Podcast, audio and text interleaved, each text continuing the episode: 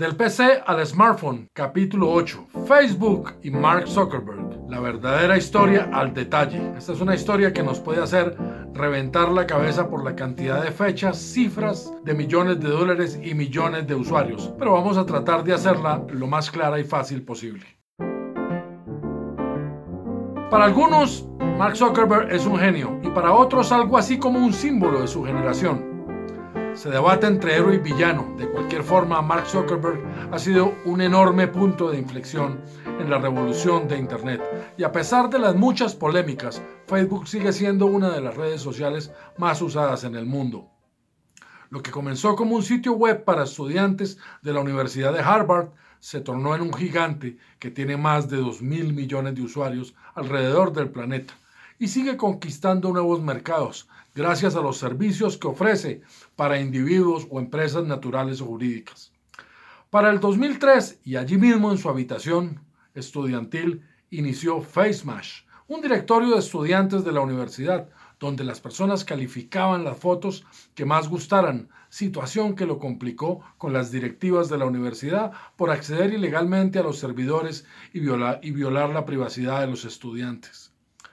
Pero no sería sino hasta el 2004, cuando Mark Zuckerberg es contactado por los gemelos y hermanos Winklevoss y Divya Narendra, quienes también eran estudiantes de la Universidad de Harvard, que todo comienza a tomar forma.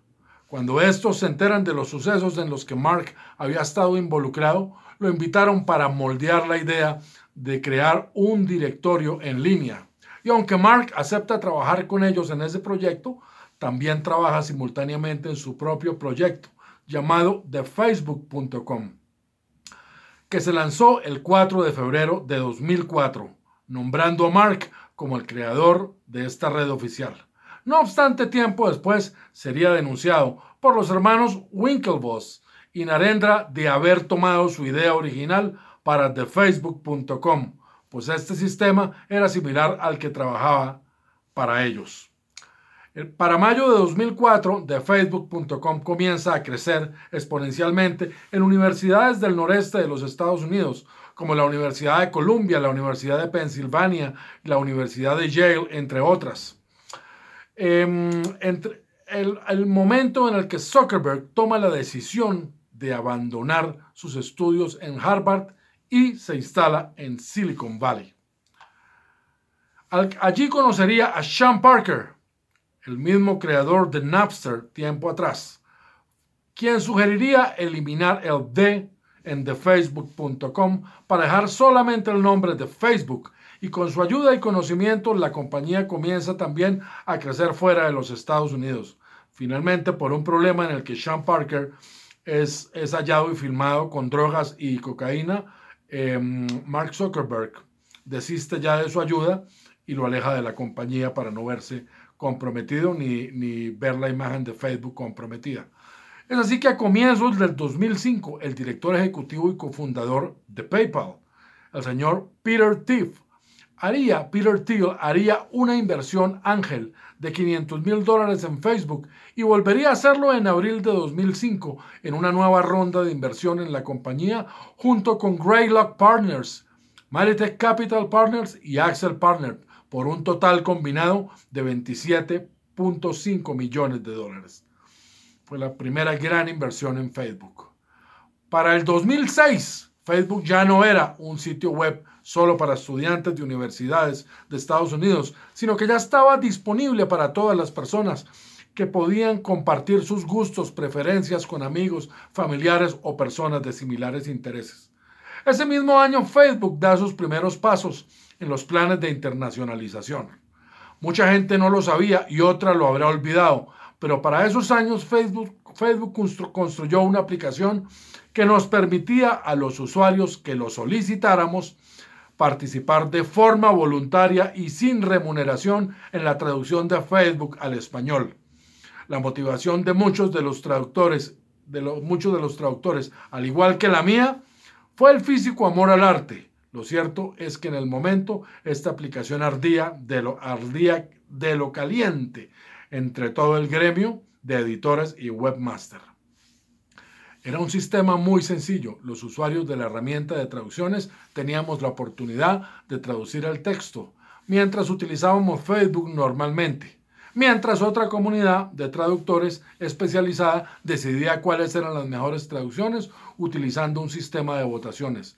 La metodología fue tan exitosa que se hizo toda la traducción en menos de un mes, motivo por lo cual se implementaría el mismo sistema para las versiones en alemán y francés. Más tarde, en marzo de 2006, Business Week divulgó que se estaba negociando una adquisición potencial del sitio. Facebook declinó una oferta de mil millones de dólares y en mayo comienza a extenderse con insospechado éxito en la India, apoyado básicamente por institutos tecnológicos de ese país. En agosto, Facebook agregó universidades en Alemania e Israel a su red e introduce la importación de múltiples blogs como Zanga, Live Journal o Blogger que fue mi propio caso. Entonces poco a poco comienza a abrirse a todos los usuarios de Internet. En julio de 2007, la prestigiosa revista Newsweek le dedicó la portada y en agosto del mismo año se permite una integración con YouTube, en el cual se podían eh, compartir los videos de YouTube y salían automáticamente moviéndose en Facebook. Facebook sigue añadiendo funcionalidades como el Facebook Marketplace, o el Facebook Application Developer, un servicio que permitía a los desarrolladores crear sus propias aplicaciones y juegos integrados a la red social de Facebook. La llegada del Big Fish. Entonces, ante semejante nivel de bulla, se comenzaban a abrir las redes de Facebook para la verdadera llegada de un gran pez, al que no iban a dejar escapar. Sí, señores, se están imaginando al correcto el mismísimo Bill Gates estaba ya por asomar sus ñatas en este asado. ¿Qué pasaba entonces? Microsoft había tratado de convertirse en una mayor fuerza en el sector de anuncios en la Internet desde hacía varios años, pero se había tenido que conformar viendo a Google apoderarse del mercado.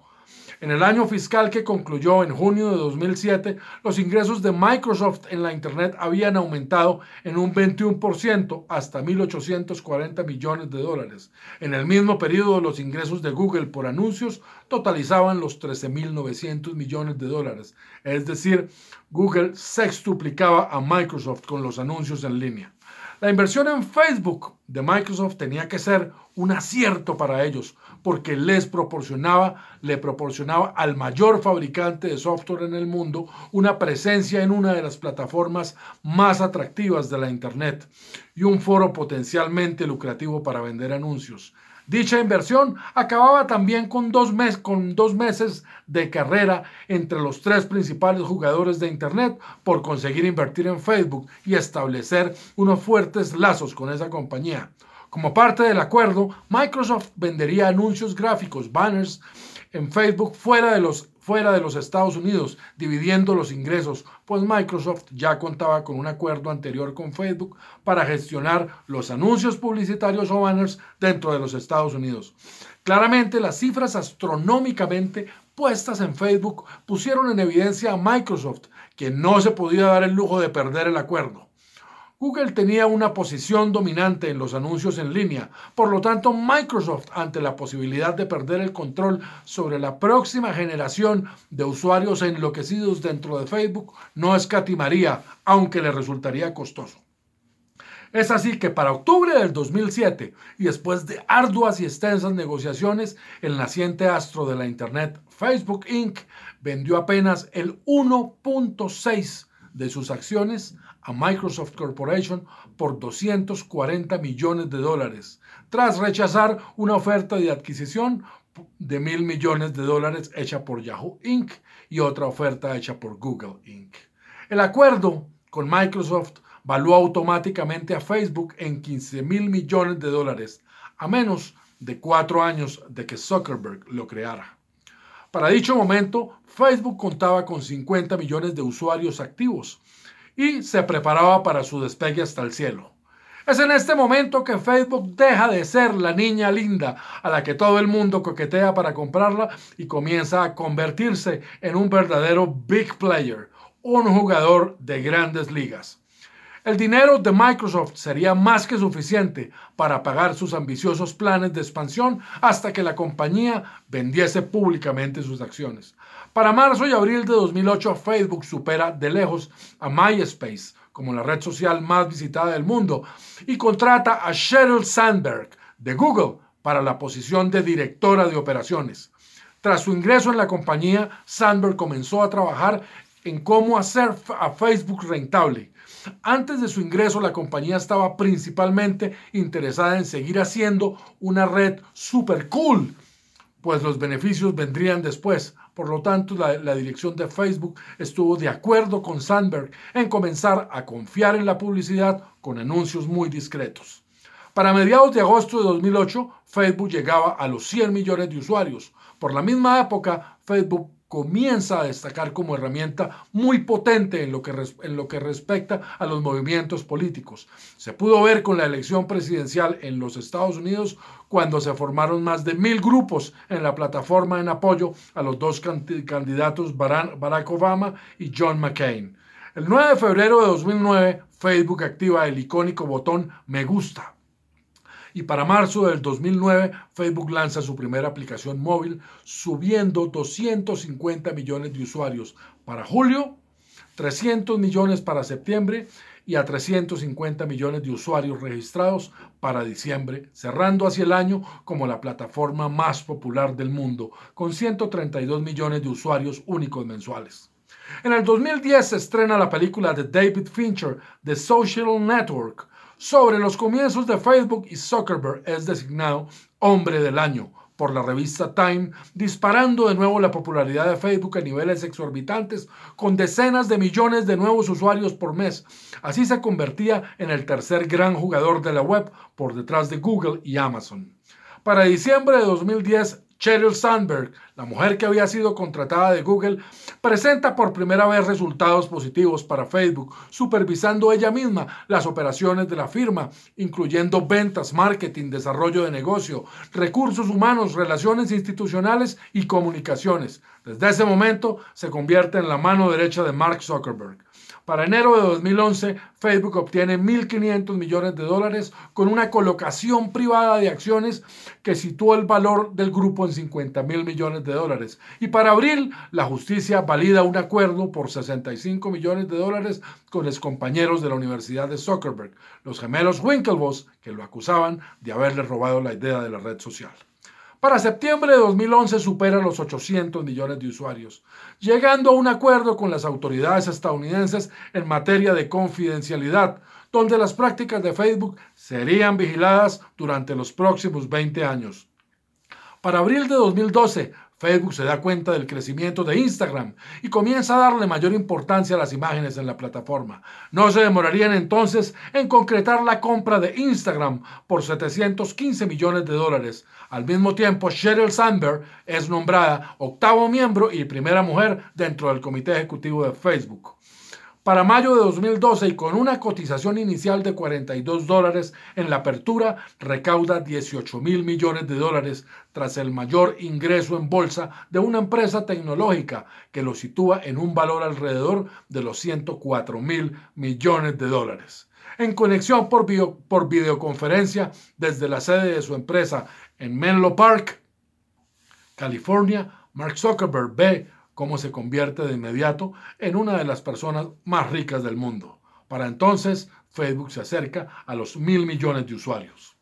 Para septiembre, la acción de Facebook en caída libre cierra en su nivel más bajo a 17.73 dólares. Y un año después, para el 31 de julio de 2013, la acción alcanza de nuevo su precio inicial de mayo en 2012 para el lanzamiento en bolsa. Para diciembre de ese año, Facebook anuncia la introducción de publicidad en video en su hilo de actualidad y la acción entra al S&P 500, el índice bursátil más seguido de los Estados Unidos.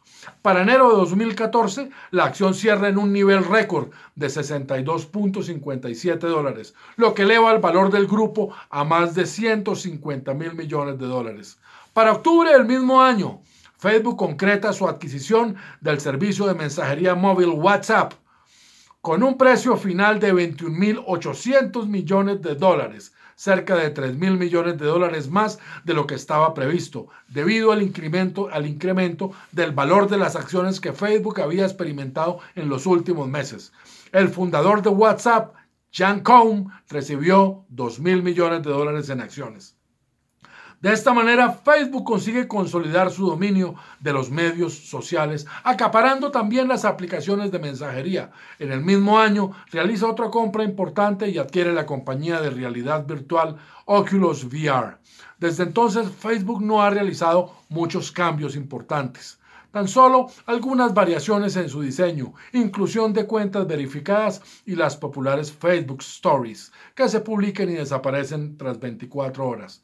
En los últimos años, Facebook se ha destacado más por problemáticas como las de las noticias falsas o la controversia con el uso de datos de Cambridge Analytica, donde Zuckerberg comparecería ante el Congreso de los Estados Unidos, suponiendo este el mayor escándalo de Facebook hasta la fecha. Lo positivo para Facebook es que ha conseguido superar la cifra de los 2 mil millones de usuarios activos mensuales. Una cifra realmente sin precedentes que le permite junto a Instagram hacerse con el dominio casi absoluto de los medios sociales en el planeta. Habiéndolo conseguido todo frente a los ojos de medio mundo, Facebook no deberá perder de vista los enormes retos que se le aproximan. La protección de datos, la privacidad y las noticias falsas. Buena suerte y larga vida para nuestros buenos amigos Mark Zuckerberg y su combo de accionistas, pues la van a necesitar en estos próximos años. Entonces, mis buenos amigos, si ya llegaron hasta acá, les quiero agradecer su audiencia y muy especialmente invitarlos a dar clic y seguir nuestro canal Duranov Podcast en Spotify, Google Podcast o Amazon Music suscribirse a mi canal Duranov en YouTube y o visitar cuando gusten mi website colombiamanía.com para ver el timeline de todos nuestros canales y episodios. Muy pero muy agradecido por su compañía. Este es su servidor, Federico Durán, la voz que le confía al otro lado de las historias, la ciencia y la tecnología. Tenga usted, mi amigo o amiga, la mejor mañana, tarde o noche de cualquier día, mes o año que de manera tan amable haya decidido escucharme.